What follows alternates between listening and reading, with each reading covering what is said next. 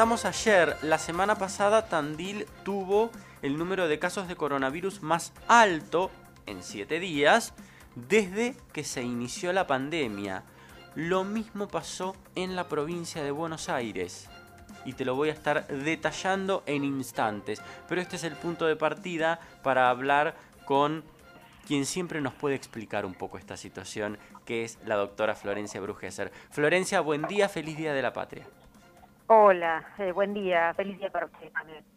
Gracias por atendernos, Florencia. Vos sabés que quiero empezar con vos con una pregunta que ya hice el otro día, pero quiero conocer tu opinión. Estamos virtualmente en fase 1, en un confinamiento estricto. ¿Qué error cometimos para llegar a este punto? No, bueno, a ver, las variables son un montón, eh, como para pensar por qué llegamos a este punto. Esto le pasó a todo el mundo, o sea, ya sabíamos que íbamos a tener una segunda ola, sabíamos que estaban circulando variantes más eh, más contagiosas y obviamente sabíamos cuáles eran las medidas para tomar. Creo que hay, hay varias cosas a tener en cuenta. El tema obviamente de la circulación, el tema de que estas variantes son más contagiosas, entonces cada persona contagia a, a mayor cantidad de personas quizás también como eh, las semanas previas teníamos con un número que venía bajando de casos, también hizo, hizo que por ahí hubiera un relajamiento y obviamente el tema de que todavía la vacunación no llega a un límite en el cual pensemos que podemos estar protegidos, ¿no? Mm. Vos sabés que eh, yo estudio mucho el tema y me pregunto una y otra vez, ayer se cumplió un mes desde que se implementaron las primeras restricciones en Tandil, las que implementó el municipio, recordarás, cuando, cuando suspendió la circulación a partir de las 18, luego vinieron las restricciones por fase 2. Y yo me preguntaba, ¿por qué no han dado resultado? Porque la, la curva no bajó, o bajó y volvió a subir. Entonces yo pienso, ¿habrá algo en la conducta social que es más fuerte que las propias restricciones? Y yo creo que sí, yo entiendo que hay un agotamiento en la sociedad con el tema de las restricciones, obviamente con el tema de los problemas económicos, pero bueno, lamentablemente es que si no tomamos conciencia de que la única forma de, de por ahí salir adelante, de disminuir los contagios y además de tener, seguir, seguir teniendo actividades habilitadas, es eh, evitando las reuniones sociales, en los lugares de trabajo estar con el barbijo, eh, si tenemos síntomas no seguir circulando, consultar, aislarnos cuando tenemos que aislarnos, eh, cada paciente que, se diagnostica de COVID informarle a sus contactos estrechos que se deben aislar. Me parece que esas son las estrategias principales, que, que muchas veces es difícil hacer un control de de todo, de todo cuando por ahí eh, los pacientes o los casos positivos o los contactos o no informan quiénes fueron sus contactos o no se aíslan cuando saben que tienen que estar aislados. Eso sumado a que tenemos variantes que son muy contagiosas, obviamente, y sumado a que hay un porcentaje importante todavía de la población que no está vacunada. Sí, exactamente. Ayer la ministra de Salud, Carla Bizzotti, habló de una posible intermitencia, como que vamos a abrir y cerrar, abrir y cerrar. ¿Cómo te lo imaginas vos? ¿Qué sería? Sí, dale, dale.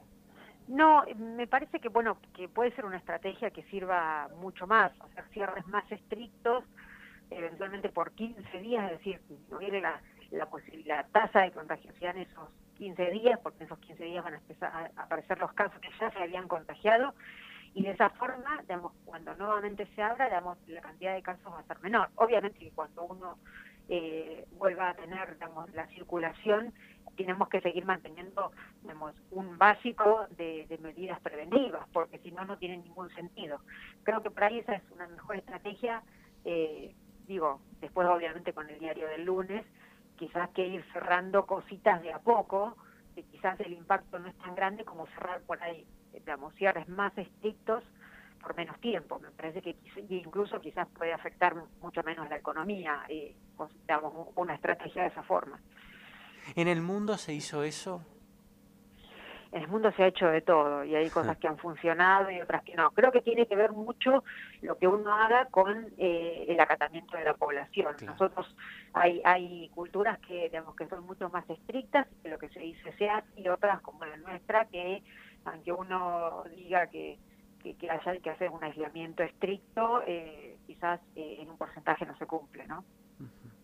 A mí me da la impresión, está bien, como vos bien decís, todo esto, todo esto depende de la vacunación. Me da la impresión de que, aunque pudiera llegar a acelerarse la vacunación, con una vacunación que tiene al 20% de la población inoculada con una dosis y al 8% con dos dosis, dentro de ese 20 naturalmente, me da la impresión de que probablemente el invierno todavía no se encuentre con este problema en, en una condición severa todavía.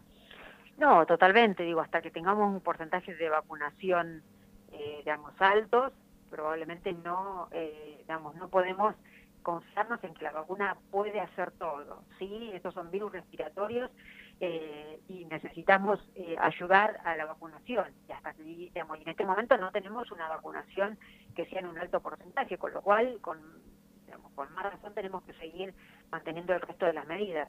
Me parece que la vacuna, cuando tengamos el porcentaje importante de, población vacunada, más del 70%, y, y pensemos eventualmente si va a ser necesaria o no refuerzo, si esto va a ser eh, va a pasar a ser como es la gripe, que todos los años nos vamos a tener que vacunar o no, cada un determinado tiempo en base a, lo, a cómo vayan avanzando los estudios, me parece que más allá de eso, el resto tiene que ser uso de barbijo, eh, evitar reuniones sociales en lugares cerrados, eh, cuidarnos, eh, si tenemos síntomas consultar. Me parece que también algo que, es importante, que no debemos subestimar los síntomas respiratorios. Hoy eh, cualquier eh, síntoma que uno diga que es una gripecita, la gripecita no existe en este caso, eventualmente es coronavirus, porque es lo que más está circulando.